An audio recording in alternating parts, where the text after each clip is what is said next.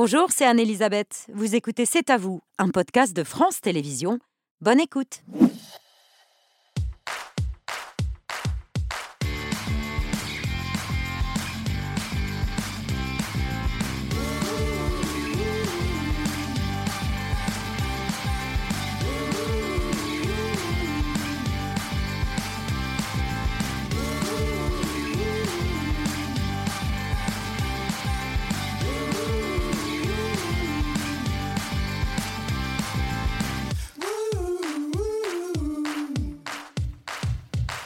Bonsoir, bienvenue dans cet à vous. Très heureuse de vous retrouver. On est ensemble en direct jusqu'à 20h55 avec Émilie, Pierre, Patrick, Mohamed et Mathieu, toute l'équipe de cet à vous. Bonsoir à tous les cinq. Bonsoir, Bonsoir, Elisabeth.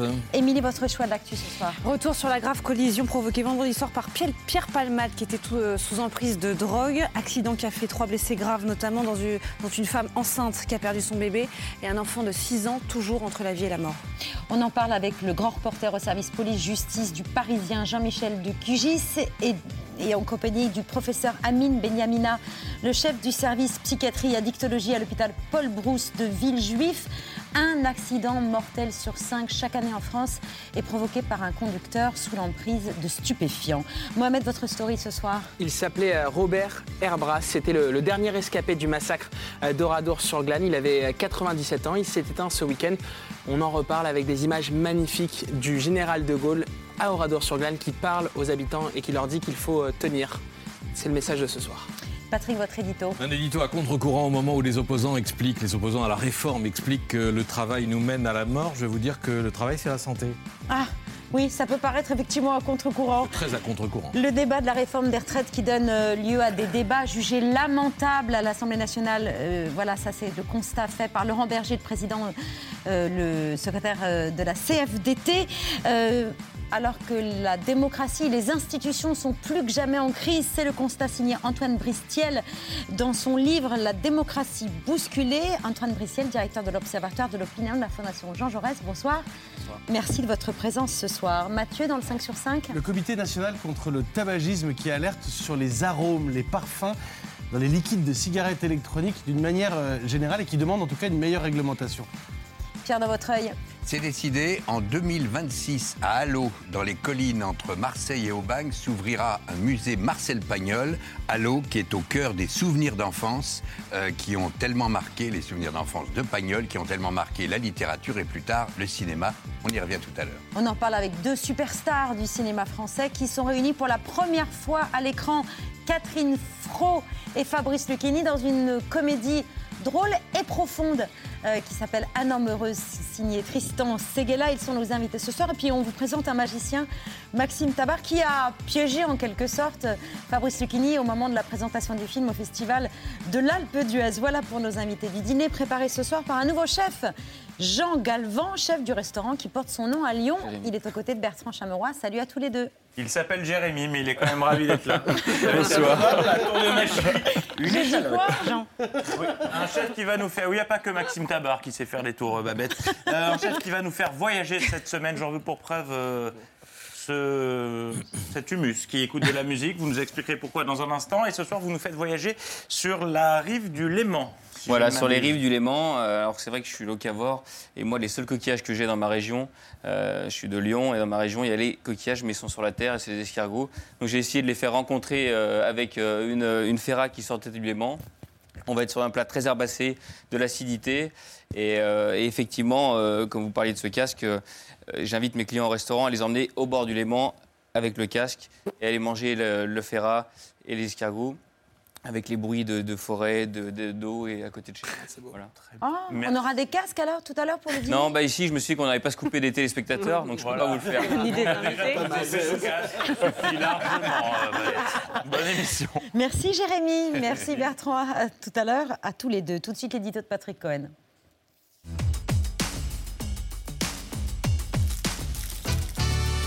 Votre édito, Patrick, donc le travail, c'est la santé. Oui, enfin, non. Affirmer, enfin, affirmer, affirmer, un, un, petit peu. Non, non, mais voilà, affirmer que le travail c'est la santé, euh, le travail en général euh, serait aussi réducteur que de prétendre que le travail après 60 ans c'est la mort, ce que font un certain nombre d'opposants à la réforme en discussion. Cette réforme, c'est la retraite pour les morts. Nous ne sommes pas d'accord qu'après le travail, ce soit la misère ou le cimetière. Parce que vous croyez, madame, réellement, qu'en travaillant plus longtemps, on va se porter mieux plus longtemps.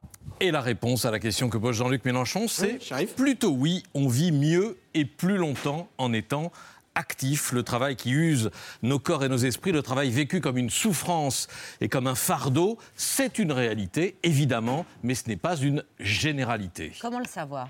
La question du rapport entre santé et travail et de l'effet du passage à la retraite sur la forme physique et morale des plus de 60 ans a fait l'objet de dizaines d'études épidémiologiques et de santé publique en France, en Europe, aux États-Unis. Le think tank Terra Nova vient de les passer en revue. Euh, la note sera en ligne demain sous la signature de Mélanie Herd.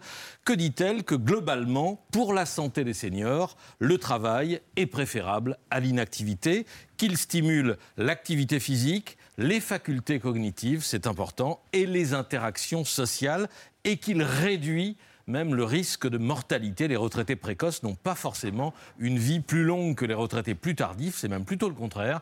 Et cela, euh, évidemment, indépendamment des facteurs socio-économiques ainsi que du tabagisme, qui est, je le rappelle, la première cause de mortalité évitable en France entre 35 et 69 ans, un décès sur trois chez les hommes. Euh, le travail, c'est pas l'activité, il hein, faut bien le différencier. Mais là, vous parlez bien du travail, d'un métier. De l'activité en général et du travail aussi, en particulier. du travail aussi, oui. Est-ce que cela vaut pour tous les métiers? Non, bien sûr, ni pour tous les emplois, ni pour tous les travailleurs. Quand je dis que le travail, c'est bon pour la santé, j'entends hurler euh, déjà de l'autre côté eh du poste ceux qui ont le sentiment euh, de se tuer euh, littéralement à la tâche, ceux qui subissent un management toxique, qui sont exposés à des RPS, des risques psychosociaux, euh, dont une étude française a démontré qu'ils étaient plus délétères encore pour la santé des salariés que la pénibilité physique. Et puis il y a un autre élément clé dans le mal-être des travailleurs âgés, c'est la contrainte, que ce soit celle de l'employeur ou celle de la loi. Mais ça marche dans les deux sens. La souffrance d'une retraite forcée, ça a été montré, la souffrance d'une retraite forcée, d'un départ mmh. contraint, peut être plus grande que celle d'un travail prolongé. Qu'est-ce que cela dit pour le débat actuel sur le recul de l'âge légal à 64 ans? Pas grand-chose parce que je ne plaide pas ici pour un allongement général du travail et de toutes les carrières. Mais euh, contrairement aux caricatures, euh, cela montre que travailler au-delà de 62 ans peut être une chance et un gage de vieillissement en bonne santé, voire de longévité, et non une marche euh, obligatoire vers le cimetière. Que la priorité devrait être à la fois d'améliorer les conditions de travail du plus grand nombre et d'augmenter euh, le taux d'emploi des seniors, et aussi, conclusion qui pourrait valoir pour chaque édito retraite, que la réalité est toujours plus complexe que les invectives politiques et que ce débat ne devrait pas se réduire à des généralités ou à des slogans. Le travail, c'est la santé. Effectivement, c'est pas du tout ce qu'on entend euh, actuellement dans les manifestations, et certainement légitimement dans les manifestations contre la réforme des retraites. Pourquoi est-ce que le travail a-t-il aujourd'hui de si mauvaise image? Ah, je ne suis pas d'accord que le travail ait une si mauvaise euh, image dans la société. Hein. Il y a une, enquête qui a été faite par l'Institut Cantar il y, a, quelques semaines de ça, et montrait que sur 10 personnes qui sont au travail, il y en a 8 qui considèrent qu'elles sont assez satisfaites de, de leurs conditions de travail, de leur travail en général. C'est celle de l'Institut Montaigne dont on a parlé Exactement. Je préférais citer Cantar. le travail est toujours une valeur essentielle, mais c'est l'évolution du travail qu'il faut questionner. Je pense qu'il se passe aussi quelque chose dans les conditions de, de travail, ou peut-être que les évolutions qu'il peut y avoir avec la tertiarisation, avec des tâches qui sont de plus en plus euh, sectorisées, où on a l'impression de moins comprendre ce que l'on fait, des, conditions de travail aussi qui peuvent, être, euh, qui peuvent être plus compliquées, une perte de sens. Ça, c'est une réflexion qui est globale et on voit bien finalement dans toute l'évolution qu'il peut y avoir dans ce débat sur les retraites que ce n'est pas tant la question des retraites en elles-mêmes qui, est en question, mais quelque chose de plus général de la place du travail dans notre, dans notre société.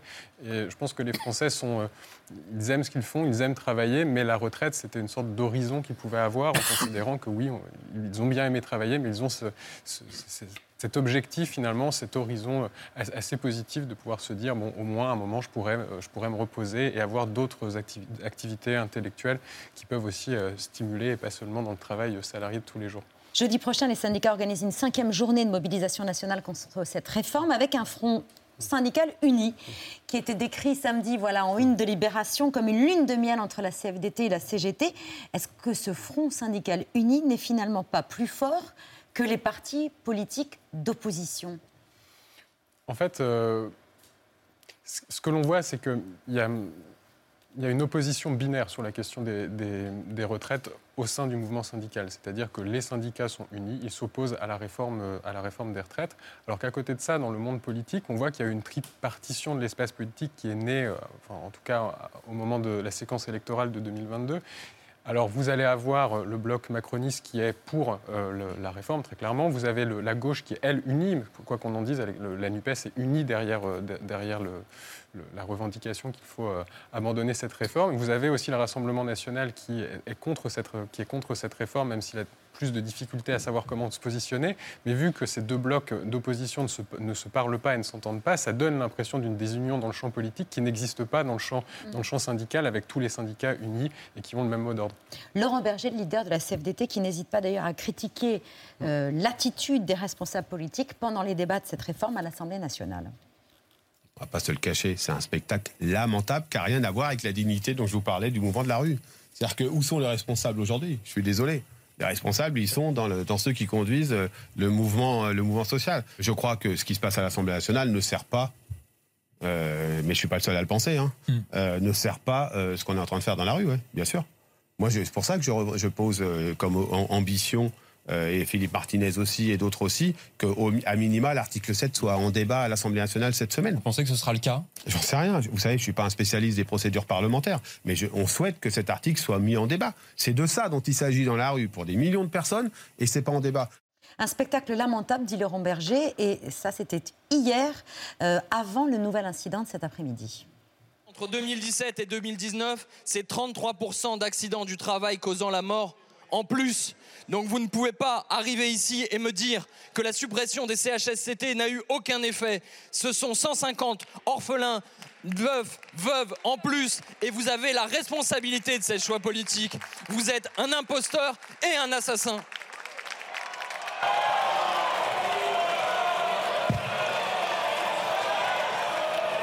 J'espère qu'évidemment des excuses claires et sincères seront présentées, mais vous savez pas des excuses, je m'excuse, mais non, des excuses. Point barre. J'ai eu, il y a quelques instants à ce micro, des mots que l'émotion et l'emportement euh, m'ont fait mal choisir et qui sont déplacés.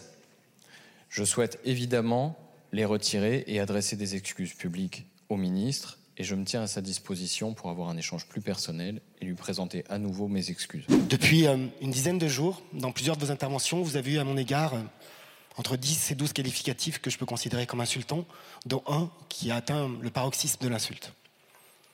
J'entends vos excuses, mais vous comprendrez qu'être traité d'assassin ne se pardonne pas. Par contre, ces excuses ont un mérite, c'est qu'elles permettent au débat de continuer, et c'est mon seul souhait.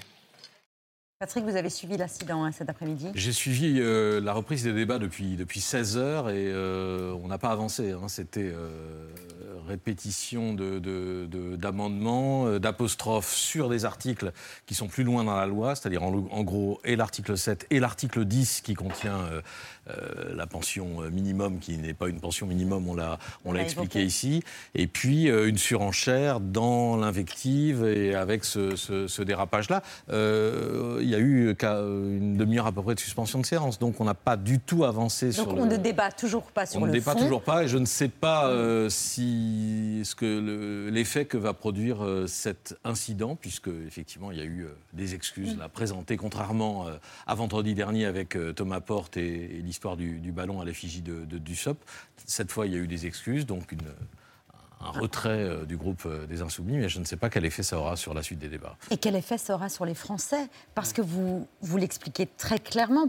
Pourquoi la démocratie est-elle bousculée? C'est parce qu'il euh, y a une véritable crise de la représentation française. Les Français n'ont pas confiance dans l'Assemblée nationale, ni dans l'institution présidentielle voir ce genre de débat, ça ne va ne faire qu'accroître justement ce fossé entre les citoyens et leurs représentants oui, c'est clair qu'il y a une défiance qui est grandissante, des, enfin, une défiance des Français qui est grandissante envers leurs différentes institutions politiques, qu'il y a un, fossé qui se creuse entre la population et les représentants politiques. Néanmoins, on pouvait on pouvait s'attendre de, davantage de positifs de, la composition de cette Assemblée nationale, parce que les Français disaient oui, euh, on veut une Assemblée qui, représente davantage les grands euh, clivages qu'il peut y avoir au sein, de, au sein du monde politique, qui soit davantage représentative. Et euh, finalement, le, fait qu'il puisse y avoir des débats et qu'il n'y ait pas de majorité absolue à l'Assemblée, c'était vu de manière positive quand on regardait les différentes enquêtes d'opinion. Donc, le, la, problématique, c'est que on voit bien qu'à l'heure actuelle, vous avez plus de, autour de 7 Français sur 10 qui s'opposent à la réforme des retraites. Vous avez à côté de ça quand même euh, une, des mobilisations euh, menées par les syndicats qui réussissent à, rassembler un nombre extrêmement important de manifestants à chaque journée de mobilisation. Et il devrait y avoir un autre front qui soit beaucoup plus clair à l'Assemblée euh, nationale. Et justement, ce genre d'incident, ça, permet, c'est du pain béni pour le gouvernement finalement qui, qui où ça permet justement de ne pas parler du fond de l'affaire, parce que le fond de l'affaire lui est clairement défavorable. Donc euh, oui, le, le, le, les groupes d'opposition auraient davantage euh, Intérêt intérêt, à à, aller justement au débat de aller au débat. 7. Et l'unité de la NUPES a explosé puisque tous les euh, groupes euh, d'opposition se sont euh, désolidarisés de leurs collègues insoumis. Il y a eu une prise de parole très forte d'ailleurs du président euh, du groupe communiste André Chassen qui a dit que c'était inadmissible, qu'il avait plein soutien, qu'il apportait plein soutien et empathie à- au. Ministre du SOPT. Euh, voilà, il y a, il y a un- une fracture là qui s'est qui s'est produite à l'occasion de cet incident. Et donc, quand il n'y a pas de majorité absolue, il faudrait qu'il y ait une coalition, alors qu'il n'y a qu'obstruction. Oui, alors après, le, le problème, c'est que on, on est- on était tellement habitué finalement à être dans une situation où le président avait une majorité absolue à l'Assemblée qu'il n'y a pas cette culture du compromis et de la, et de, et de la coalition entre, entre différents partis, ce qui, rend les, ce qui rend les choses extrêmement compliquées et qui oblige un petit peu le, le président à, gouverner au, au cas par cas, euh, un petit peu à vue, et c'est ça qui pose aussi, euh, aussi problème. Grande différence avec l'Allemagne. Oui, complètement. Mm. complètement. Où ils arrivent, justement, euh, malgré une assemblée euh, euh, morcelée, en tout cas sans majorité absolue, où les, les députés allemands arrivent à trouver des accords, à faire des coalitions. Mais c'est vraiment une question de culture c'est... Une question de culture et c'est aussi euh, la problématique, c'est que sur, certains enjeux de politique publique, vous avez des vrais clivages au sein de la société où vous n'avez pas une ligne claire qui peut, se dessiner. Euh, Le, problème dans cette situation-là, c'est que vous avez une majorité, enfin vous avez une Assemblée nationale qui est légèrement en faveur de la réforme si on regarde les différents comptages qui, sont faits en- entre le, groupe euh, Renaissance et le, groupe LR, alors que quand vous regardez ce qui se passe dans la société, quand vous regardez les différentes enquêtes d'opinion, vous voyez que la réforme, elle est très clairement contestée et que les Français n'en veulent pas, pour le dire plus clairement. Et on se rend compte à ce niveau-là que les élections, elles deviennent des indicateurs de plus en plus imparfaits de ce que, de ce que veulent les Français, de quelles sont, de quelles sont leurs réelles attentes. Alors c'est lié justement à toute une série de facteurs. hein. C'est lié au- à la façon dont fonctionne notre démocratie, à un système présidentiel à deux tours qui est beaucoup plus... euh, où, où les personnalités des candidats, et ça je, je montre dans le livre, la personnalité du candidat compte plus que son étiquette partisane quand on demande aux Français quelles ont été leurs motivations du vote. Vous avez aussi tout un système de, de ralliement de, de- de dernière minute pour le candidat qui est placé le plus haut dans les sondages au premier tour pour euh, enfin, justement avoir une chance d'avoir un candidat à peu près euh, de sa couleur politique qui est présent au second tour. Donc vous arrivez finalement avec des résultats électoraux qui ne sont, qui ne sont pas représentatifs de, de l'opinion des Français, de, ce que veulent, Français. de ce que veulent réellement les Français. Et c'est là où ça pose problème et c'est là où vous allez avoir des situations comme ça qui accroissent encore la défiance de la population parce que la population se dit moi je suis complète, enfin les, les Français se disent on est opposé à cette réforme. Pour autant, 7 Français sur 10 à l'heure actuelle se disent même si cette réforme n'est pas validée démocratiquement, elle sera votée et elle va passer, peu importe ce qu'on fasse. Et donc, effectivement, quand vous êtes dans cette situation-là, ça accroît le sentiment de, enfin, ça accroît la défiance envers le personnel politique et envers les institutions politiques qui sont plus représentatives de ce que pensent les Français. dans ce que veulent vraiment les, les Français dans votre livre, c'est quelque chose d'étonnant, c'est cette tendance autoritaire Mhm. qu'ont certains Français. 39% d'entre eux veulent que, enfin, pensent que ce serait une bonne chose d'avoir à la tête du pays un homme fort qui n'a pas à se préoccuper ni du Parlement ni des élections. 27% des Français pensent même que ce serait une bonne chose que l'armée Mhm. dirige le pays. Et encore plus étonnant, ce sont les jeunes en Oui. majorité qui pensent ça. En fait, pour, euh, c'est une question qui est extrêmement intéressante et qui est extrêmement importante et qui montre euh, à quel point il y a, il y a juste tout part de cette défiance de, de la population envers les institutions politiques. Et cette défiance, elle est finalement tellement importante que vous avez une partie de la population qui serait prête à essayer à peu près n'importe quoi si tant est que c'est différent de ce que l'on connaît aujourd'hui. Alors ça ne veut pas dire que les personnes qui répondent oui à cette question-là, elles soutiendraient un putsch d'un général demain matin, mais ça montre quand même qu'il y a une volonté de, de, de- de changer les choses profondément. Et le problème, c'est que si on ne se traite pas un petit peu cette question en profondeur et qu'on ne prend pas le problème à bras le corps, on peut arriver à des, à des situations qui sont, euh, qui sont assez catastrophiques. Il y a le constat, puis il y a quelques solutions hein, pour soigner cette Espérons. Démocratie bousculée, notamment le référendum d'initiative citoyenne, le RIC, que réclamaient les Gilets jaunes, on s'en souvient, et le référendum révocatoire, qui permettrait aux citoyens d'imposer un vote sur le maintien en fonction des responsables politiques. En gros, il faut les mettre sous surveillance, sur des sièges éjectables, les, Non, les représentants? C'est c'est pas ça. Mais En fait, c'est plutôt un, un- ça part d'un constat que l'on peut faire sur la situation politique euh, actuelle, de, voir que la façon dont, les, les Français, même les citoyens dans les démocraties occidentales, se saisissent de la politique a complètement changé depuis les années 80-90, où ils sont plus déférents par rapport aux institutions politiques. Ils acceptent plus de laisser une sorte de blanc-seing à un représentant politique pendant cinq ans, lui laissant faire ce qu'il veut à peu près pendant, ce- pendant cette période-là, et en ne s'en préoccupant pas et en retournant voter cinq ans plus tard.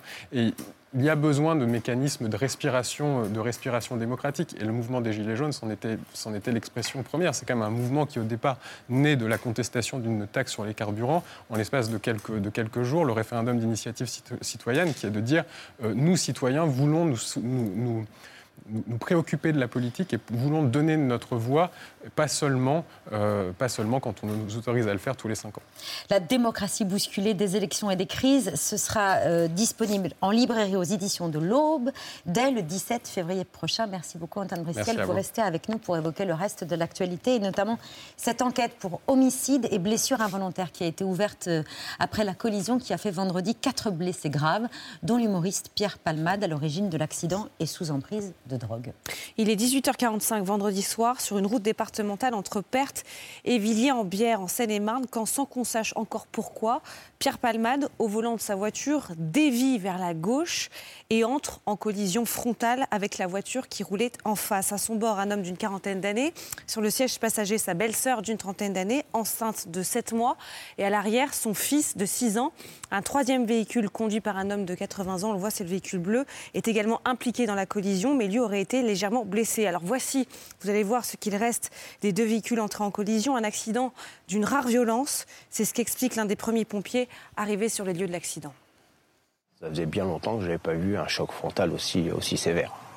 Des morceaux partout, des, l'état des voitures, des deux voitures qui sont très très abîmées. Et nous regarde, c'est à ce moment-là qu'il nous dit qu'il est Pierre Palmade, complètement hagard, euh, il, il a les yeux euh, dans le vide, il nous parle, il est conscient. Il essaye d'ouvrir la porte, mais il ne peut se soustraire de cet endroit-là. Euh, et du coup, je suis obligé d'attendre euh, le véhicule de désincarcération. Toutes les victimes de l'accident ont dû, elles aussi, être désincarcérées de leur véhicule, toutes hospitalisées. La jeune femme a perdu son bébé. L'enfant de 6 ans était hier soir toujours entre la vie et la mort, tout comme son père, hospitalisé, qui serait plongé dans le coma selon ses proches. Pierre Palmade roulait sous l'emprise de la cocaïne. Hospitalisé, il serait néanmoins sorti d'affaires, mais au vu de son état, il ne pourra pas être entendu par les enquêteurs avant le milieu de cette semaine. En attendant, les policiers recherchent les deux jeunes hommes qui l'accompagnaient dans sa voiture, deux anciens escort boys qui se seraient enfuis après l'arrivée des pompiers. Un garagiste raconte les avoir euh, aperçus à gare le soir de l'accident. Ils étaient jeunes, euh, 20-25 ans, je dirais. Ils sont juste passés euh, au garage, enfin devant, la station. Et elles sont reparties en direction du, village. La personne que j'ai bien vue, euh, c'est la personne type africaine que j'ai bien vue. euh, elle, avait l'air un peu euh, perdue, un peu euh, il cherchait partout. euh. il était pas sûr de lui, il avançait, reculait, regardait partout et puis ils sont repartis. Ils avaient l'air un peu, euh, un peu désorientés. voilà. Bonsoir Jean-Michel Descugis, grand reporter au service police-justice du Parisien, professeur Amine Benyamina, bonsoir. Chef du service psychiatrie et addictologie à l'hôpital Paul Brousse de Villejuif et président de la Fédération française d'addictologie. Merci à tous les deux de votre présence ce soir pour évoquer un accident tragique dont le scénario est impardonnable. C'est le titre de l'édito du directeur adjoint du Parisien, Olivier Auguste, le scénario d'un conducteur qui prend le volant alors qu'il ne devrait pas le faire, parce qu'il a dépassé les limites légales d'alcoolémie ou consommé des produits interdits.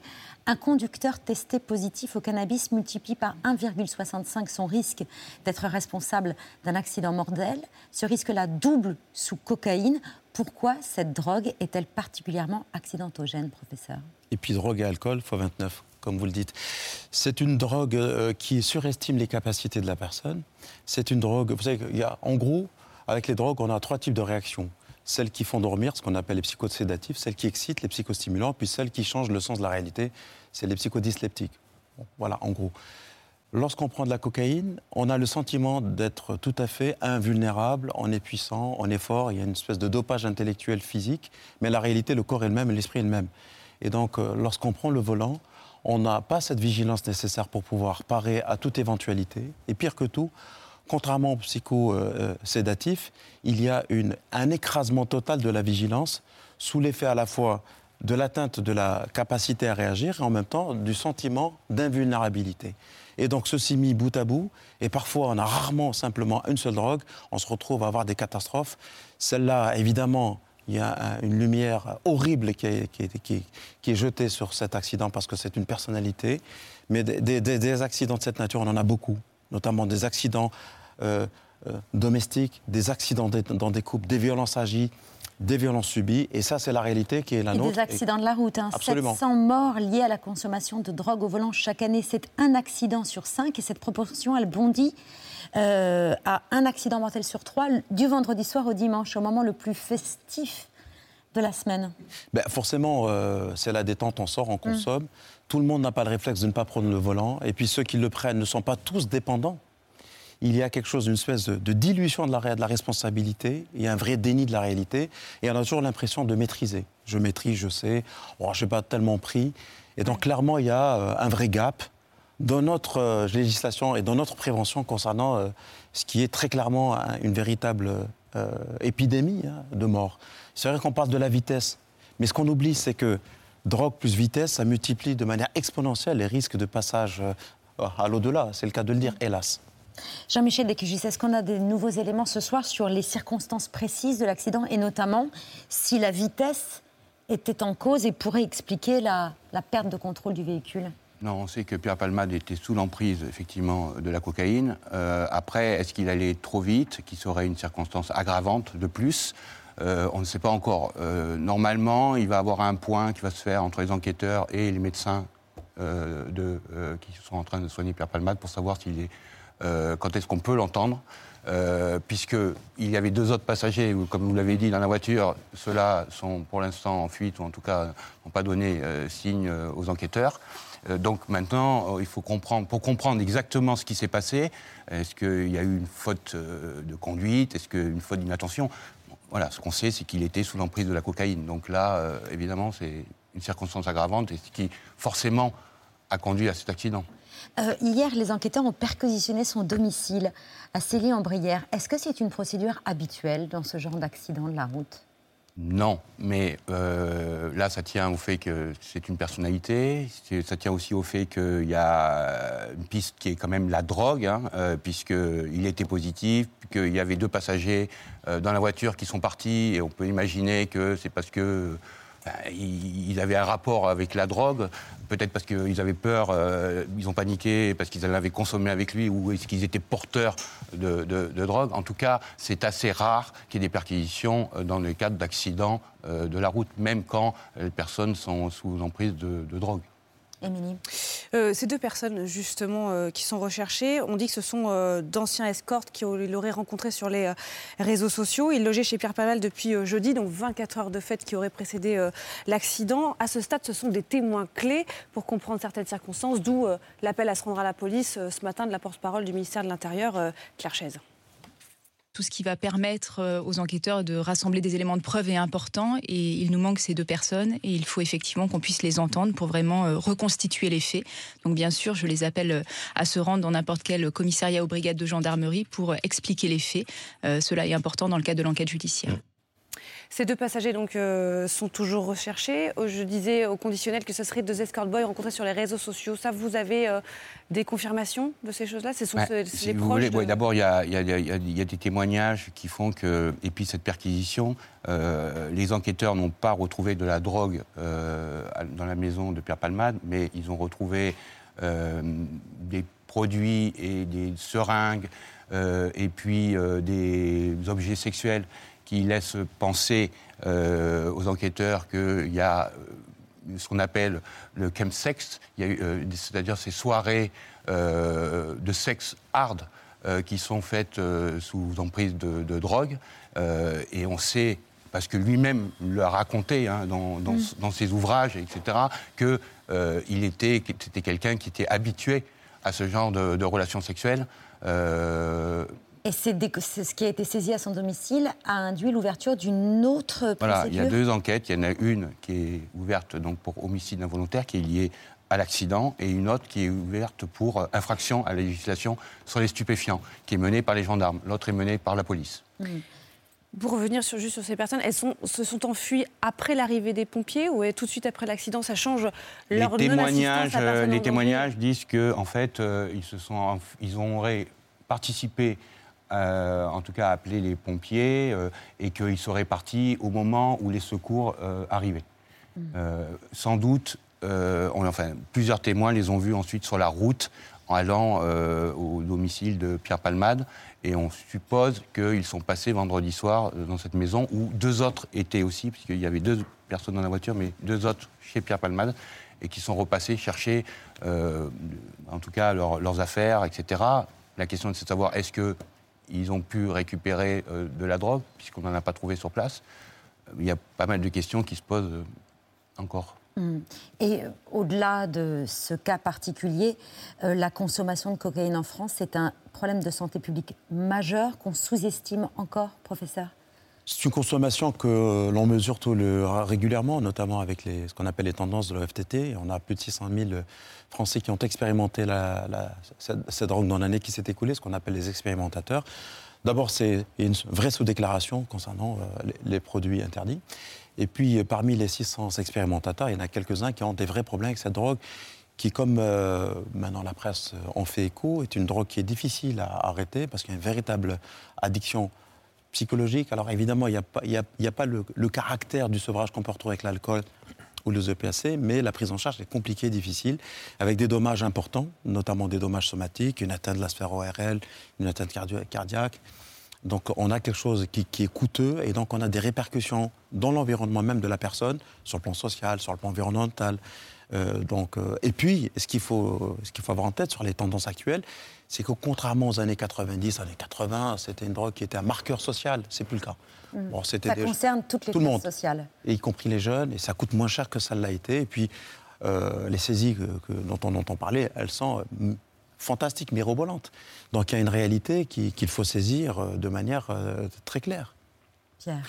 Après l'accident, donc une enquête a été ouverte pour homicide et blessure involontaire par conducteur sous l'emprise de stupéfiants. Homicide involontaire suppose que le bébé était vivant au moment où il a été extrait du ventre de sa mère, car en droit pénal français, le fœtus n'est pas une personne.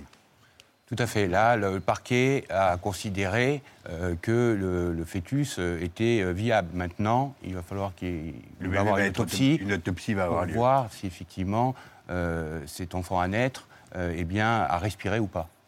S'il a respiré, c'est effectivement homicide involontaire. S'il n'a pas respiré, on reviendra sur des blessures involontaires. Avez-vous des précisions sur l'état de santé des autres blessés de cette collision? Bah, la, la- la- la- la- enfin, la mère, la- la mère de famille, mais qui n'était pas la, la mère d'un enfant, enfin, qui- Oui. qui, était enceinte. Donc elle est sortie, ses, ses jours sont euh, hors de danger. Le, le père du petit garçon, qui est le beau-frère, visiblement, de cette femme enceinte, lui, après cinq opérations, visiblement, ses jours ne sont plus en danger. Par contre, euh, pour, le petit garçon de 6 ans, euh, pour l'instant, euh, les- il était dans le coma aujourd'hui. A priori, on n'a pas eu de retour, mais les, les comas artificiels, les médecins devaient le sortir de ce coma artificiel aujourd'hui, mais je ne sais pas ce que ça a donné. Si euh, l'homicide involontaire est bien retenu par la justice, que risque Pierre Palmade? Il risque euh, bah, la peine maximum, maximale, c'est 10 ans euh, et euh, 150 000 euros euh, d'amende. Euh, bon, c'est ra- rarement euh, des peines aussi, euh, aussi Lourdes. fortes, Mm. aussi lourdes, mais euh, en tout cas, c'est le, le- c'est le- c'est- c'est 10 ans. Mhm. Et le fait qu'il ait déjà été condamné euh, en 2019 euh, pour usage et détention de stupéfiants, est-ce que cela peut alourdir sa peine? Ça peut le, conduire euh, effectivement dans une peut-être euh, de, la, détention provisoire. en tout cas, c'est sûr que les antécédents judiciaires, il avait été condamné, effectivement, comme vous l'avez dit, en 2019 à 1500 euros d'amende pour usage et détention déjà de, stupéfiants. Effectivement, ça va, ça, va, ça va compter, ça va peser. Euh, et aussi pour, pour l'autre euh, enquête, parce qu'il y a deux enquêtes qui sont menées, et, et l'autre enquête aussi, celle qui est faite par les gendarmes, euh, pour infraction à la législation, aussi, il sera, on tiendra compte de ses antécédents judiciaires. Lorsque certains euh, quotidien, le Parisien notamment parle de scénario impardonnable. Vous comprenez que ces mots-là soient prononcés aujourd'hui? C'est difficile euh, à un médecin de le dire ça, parce que pour moi, on a affaire à un patient, et nonobstant que ce soit Pierre Palmade. Hmm. Ensuite, il y a toute la, toute la succession des, des, événements qui sont très difficiles. Hein. Il y a une coexistence de sentiments, celui de voir euh, le problème de l'addiction, qui je crois qu'il en a.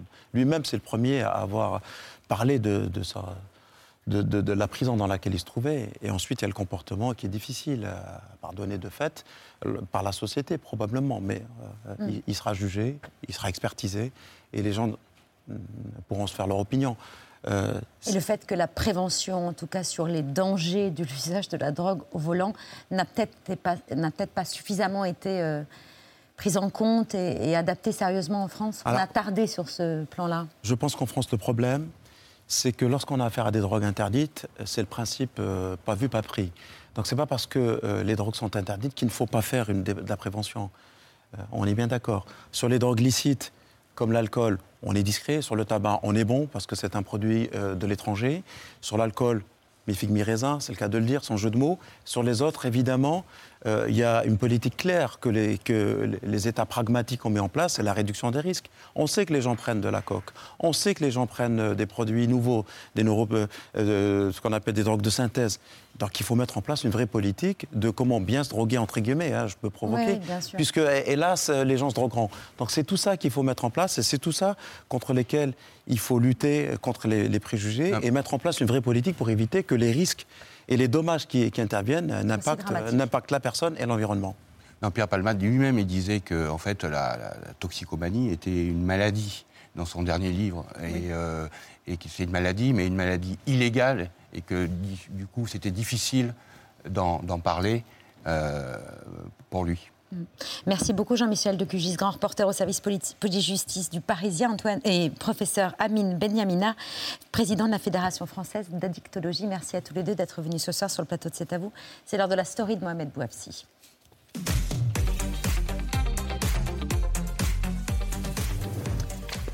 Mohamed, vous nous parlez du dernier survivant du massacre d'Oradour-sur-Glane qui s'est éteint ce week-end. Oui, le, 10 juin 1944, 643 hommes et femmes étaient massacrés par les SS de la division Das Reich dans le petit village d'Oradour-sur-Glane. Seules six personnes parvenaient euh, ce jour-là à échapper au massacre, une femme et cinq hommes. Robert Herbras était euh, l'un d'entre eux, il avait 18 ans et s'était caché sous les corps de ses camarades.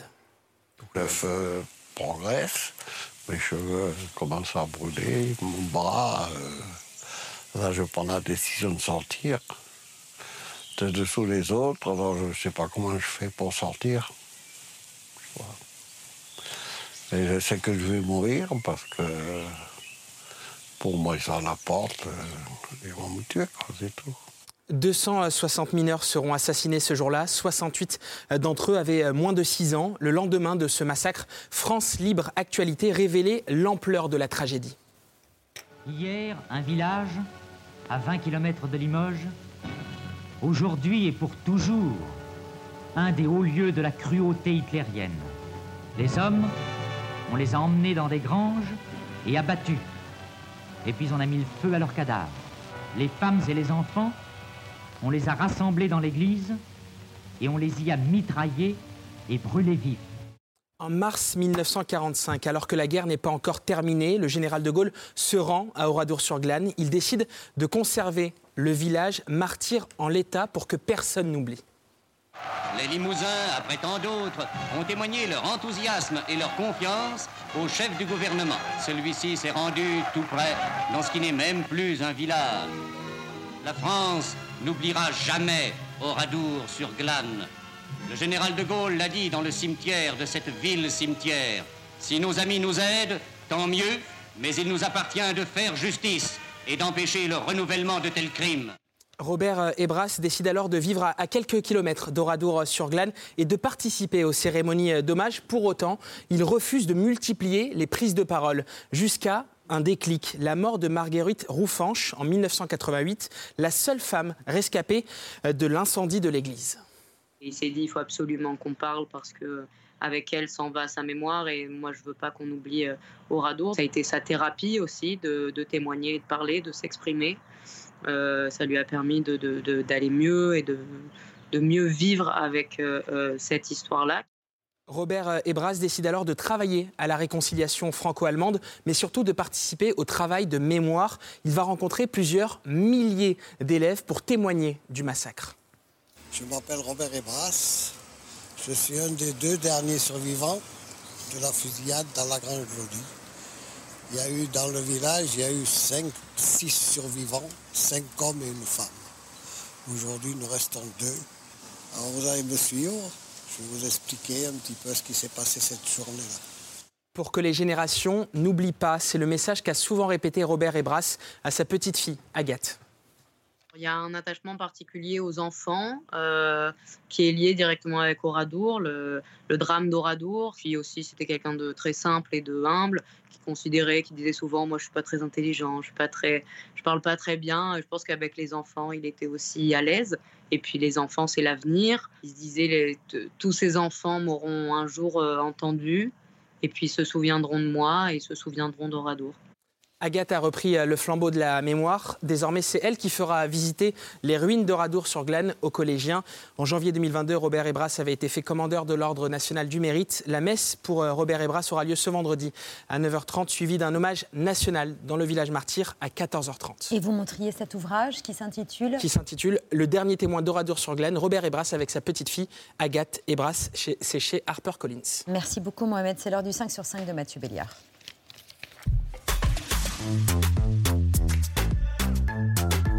Bonsoir Babette, bonsoir à toutes et à tous.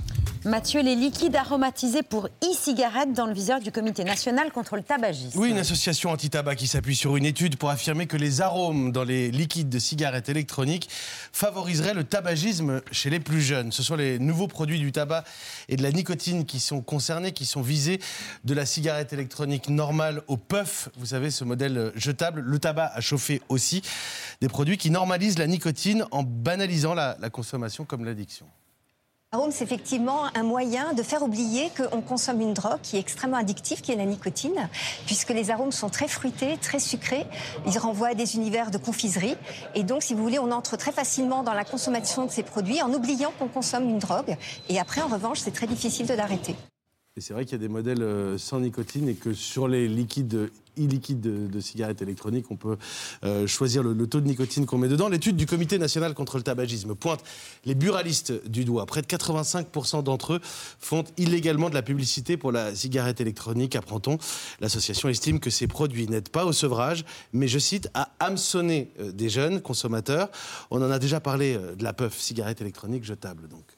On vend quand même beaucoup plus de, fruits que de fruités par rapport au, tabac. Vous avez la, pêche? Qui se vend très bien. Après, vous avez tous ces parfums-là aussi. Euh, le fruit du dragon se vend très très bien. J'en ai une et euh, je mets des goûts, euh, différents goûts. C'est des mélanges de fruits, j'aime bien. moi, j'aime bien les trucs frais à la menthe ou les trucs fruités. La puff est souvent mise en avant par des influenceurs euh, également, avant même euh, les buralistes, soulignons-le aussi. Professeur Amine Benyamina, faut-il aller euh, jusqu'à interdire ces parfums pour cigarettes électroniques, comme on a réglementé les, cigarettes mentholées, par exemple? Ma position est claire sur le puff. Je pense que ça n'a aucun sens de proposer des produits marketés pour accrocher les jeunes, parce qu'il y a de la, nicotine dans la plupart de, de ce qui est proposé. En revanche, ce qui est important, il faut le dire, c'est que la cigarette électronique a permis à beaucoup de grands consommateurs de décrocher. Euh, on est sur un. C'est pas un débat d'experts, c'est une réalité. Le puff. Euh, quand vous voyez qu'ils sont sponsorisés par des réseaux sociaux avec des couleurs particulières, un goût sucré, évidemment, ce n'est pas le gros tabagique adulte qui va utiliser le puff pour décrocher.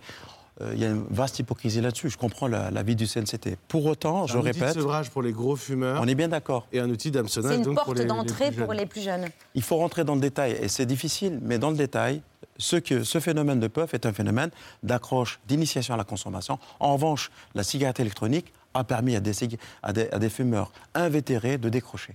Donc il ne faut pas montrer du doigt la cigarette électronique. En revanche, il faut faire en sorte que la. Ce pas un outil pour démarrer, en tout cas. Complètement. Bah, parce soit que moins mise en valeur sur les réseaux sociaux, notamment. Qui est dupe on, sait parfaitement que la population euh, ciblée, c'est les gamins au, collège ou bien au lycée. Hmm. C'est très clair. Après les cigarettes, l'alcool. les viticulteurs en crise, ils n'arrivent plus à écouler leur stock. 3 millions d'hectolitres de vin en trop sur tout le territoire, c'est ce que dit la, la profession. Ça fait quelques bouteilles. Dans le Bordelais, par exemple, un tiers des vignerons se dit en danger. La semaine dernière, le ministre de l'Agriculture a annoncé 160 millions d'euros d'aide, des aides pour le remboursement de prêts, la mobilisation de fonds également pour l'arrachage des parcelles, ou même le financement de la distillation d'une partie du vin pour la parfumerie ou pour faire du gel hydroalcoolique. Au pic de la crise Covid, un problème similaire de stock s'était posé avec la fermeture des bars et restaurants et déjà des, viticulteurs avaient distillé. Là, par exemple, euh, sur les deux cuves de fond, c'était des vins qui étaient prévus pour euh, l'export en Chine. Euh, et qui ne seront pas retirés vu la condition euh, actuelle. J'ai deux possibilités. Soit j'utilise le processus de distillation, autrement j'investis dans de nouvelles cuveries pour pouvoir stocker, parce qu'à l'heure actuelle, je ne peux pas rentrer la nouvelle récolte. Le vin sera transformé pour ne garder que l'alcool. Alors c'est l'alcool à 92 degrés, à usage industriel non alimentaire, hein. euh, pour l'énergie et pour la, la désinfection, hein. biocarburation, pharmacie. Sauf que le problème aujourd'hui, outre la baisse des exportations vers la Chine et puis les taxes américaines sur le vin français, c'est aussi la, la, baisse de la consommation tout court en France. Louis Amar et Anaïs Recouli se sont rendus à l'ouverture du salon Wine Paris, Vinexpo Paris. Aujourd'hui, c'est un salon euh, professionnel. Ils ont rencontré ces vignerons qui, pour séduire les jeunes, à nouveau, misent sur euh, l'innovation, comme le vin en canette. C'est aussi une façon de répondre à la diminution de la consommation de vin en France? Euh, Oui, en partie, parce qu'on pense qu'on peut toucher des publics plus jeunes qui ne sont pas forcément habitués au vin et qui, euh, pour changer des bières ou des, cocktails par exemple, euh, déjà ce qui est sûr, c'est qu'on n'a pas de vin bouchonné. C'est le premier avantage. Après, c'est vrai que ça casse un petit peu les codes, mais je pense que c'est aussi dans une manière de trouver des moments de consommation différents du dîner traditionnel, etc. Et euh, c'est complémentaire en fait des vins en bouteille et pas concurrent. Je peux vous assurer que qualitativement, on a fait justement une dégustation à l'aveugle au tout début, canette et en bouteille, sans dire aux gens ce que c'était. Pas de différence. Attention, les jeunes n'ont pas tant euh, arrêté de boire que détourner leur consommation Ah oui. vers d'autres produits comme euh, La bière. euh, la bière, en l'occurrence, ou des alcools plus forts. Mais est-ce que vous vous réjouissez, je crois, de la, Euh, non, pas la baisse de hein. la consommation euh, Euh, je me réjouis de la baisse de la consommation de l'alcool, parce qu'en vérité, que ce soit la bière, le vin ou autre spiritueux, c'est la- la- le titrage en alcool pur qui pose problème. C'est que moi, j'ai j'ai- j'ai des patients qui sont greffés pour des cirrhoses parce qu'ils consomment régulièrement euh, du cidre. Donc, vous voyez, euh, Ah oui. évidemment. Donc, euh, bon, je je vais quand même pas me réjouir de voir euh, la filière. On n'est pas, euh, on- pas des opposants, euh, on est simplement des personnes qui disons, en tant qu'addictologue et médecin, il n'y a pas suffisamment d'informations, la liberté reste telle qu'elle. L'idée, c'est pas de faire des, des Français des non-buveurs de- du beurre d'eau, c'est leur liberté. En revanche, je trouve qu'il y a un, un vrai déficit d'informations sur les risques liés à l'alcool. Alors une autre innovation qui devrait euh, plus vous plaire, Amine Benyamina, toujours dans ce même salon, ils ont euh, osé le vin sans alcool. Comment on appelle les boissons qui sont juste derrière vous? Des vins désalcoolisés. C'est quoi? C'est un vin qui a été créé, qui a eu une fermentation, donc c'est un vrai vin auquel on va retirer l'alcool par un processus soit de chaleur très légère, soit par filtration. Le marché augmente fortement, principalement à l'international, mais aussi, euh, mais aussi en France, tout à fait. Alors, dans un premier temps, on va toucher des personnes qu'on est incapable de toucher avec nos vins euh, conventionnels. Donc en fait, les non-consommateurs volontaires, des personnes qui ne peuvent consommer d'alcool, des gens qui ne veulent pas consommer d'alcool. On se rapproche quand même assez près du produit euh, initial qu'est le vin, donc tant sur effectivement l'aspect euh, visuel, olfactif et gustatif. C'est aussi une façon d'apprendre à aimer, à apprécier le vin. Effectivement. Je pense que c'est une première étape, peut-être pour ceux qui ont du mal avec l'aspect euh, alcooleux du produit ou qui ont peur un peu des effets euh, de l'alcool, de commencer à découvrir les caractéristiques acides, sucrées, euh, un peu perlantes euh, des vins et de pouvoir euh, peut-être plus tard déguster des vins euh, traditionnels. Pardon. Oui, oui, non, C'est je- QFD euh, pour professeur. Tout est dit, hein, c'est le principe du puff. hein, c'est une initiation un peu hypocrite. C'est le fameux Canada Dry. Euh, si on veut boire du vin, qu'on boit du vin avec l'alcool, on n'en parle plus, puis on essaie de, de- de consommer, euh, à dans, consommer dans des règles. modération. Mais là, c'est, ils ont eux-mêmes ex- exprimé d'une certaine manière euh, les raisons pour lesquelles ils mettent Oui. en place des choses de cette nature. On y est, C'est pour rien hein, si euh, ça a baissé. hein. Hier, c'était le Super Bowl aux États-Unis. Oui, le show de l'année, la finale des championnats de football américain. Et ce sont les, vous me demandiez Patrick, les Kansas City Chiefs qui l'ont emporté de peu hein, sur le Je fil. même pas face question. aux Philadelphia Eagles, 38 à 35 pour être précis, grâce à un formidable coup de pied, Babette, vous l'aviez remarqué, Ah oui, de d'Harrison Harrison Butker. Ah Ouais, à 8 secondes de la fin. Bon, je sais très bien que Vous vous en moquez complètement du foot américain. Ce qui nous intéresse Non, de ce côté de l'Atlantique, c'est le show, le spectacle qui va avec. À commencer par un cocorico, c'est le français DJ Snake qui a ouvert le stade, chauffé l'ambiance avant le coup d'envoi. On le voit, on pourrait l'entendre aussi. Voilà, DJ Snake hier aux États-Unis. À la mi-temps, c'est Rihanna qui a assuré le spectacle avec ses tubes, sa plateforme en lévitation et son ventre rebondi qui annonçait une nouvelle grossesse.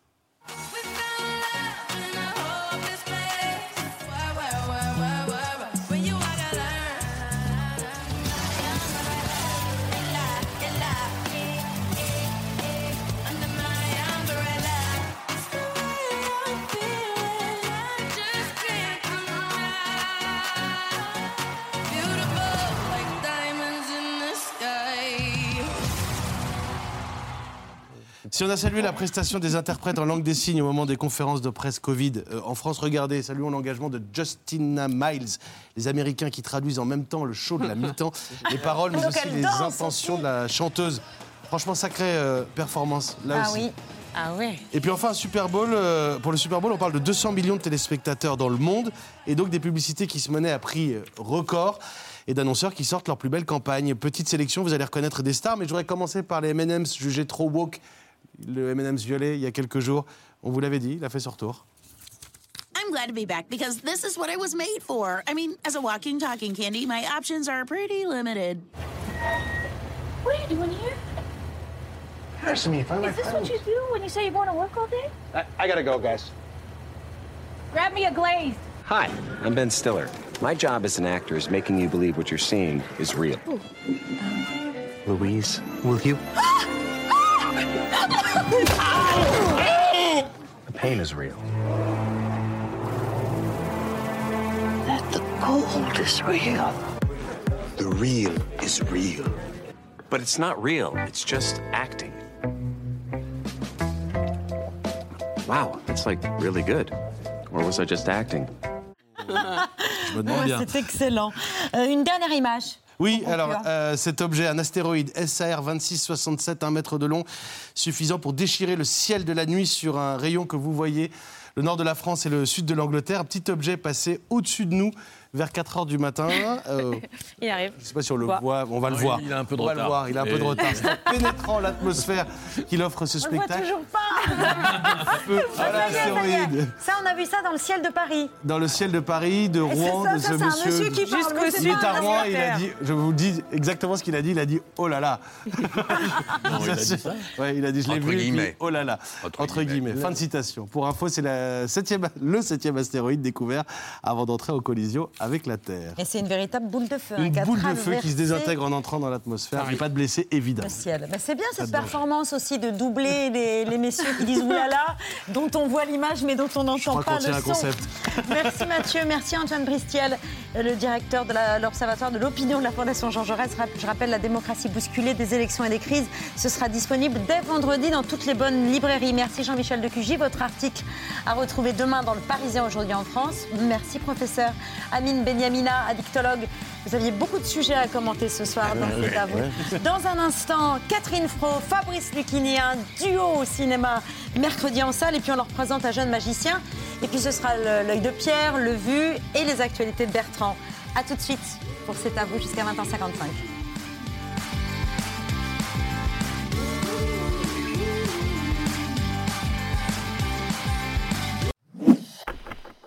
Merci d'avoir écouté ce podcast de France Télévisions. Pour ne rien rater de C'est à vous en audio, vous pouvez vous abonner à tous nos podcasts sur votre plateforme d'écoute favorite dans la rubrique C'est à vous et en vidéo, le replay bien sûr, c'est sur France.tv. À très vite.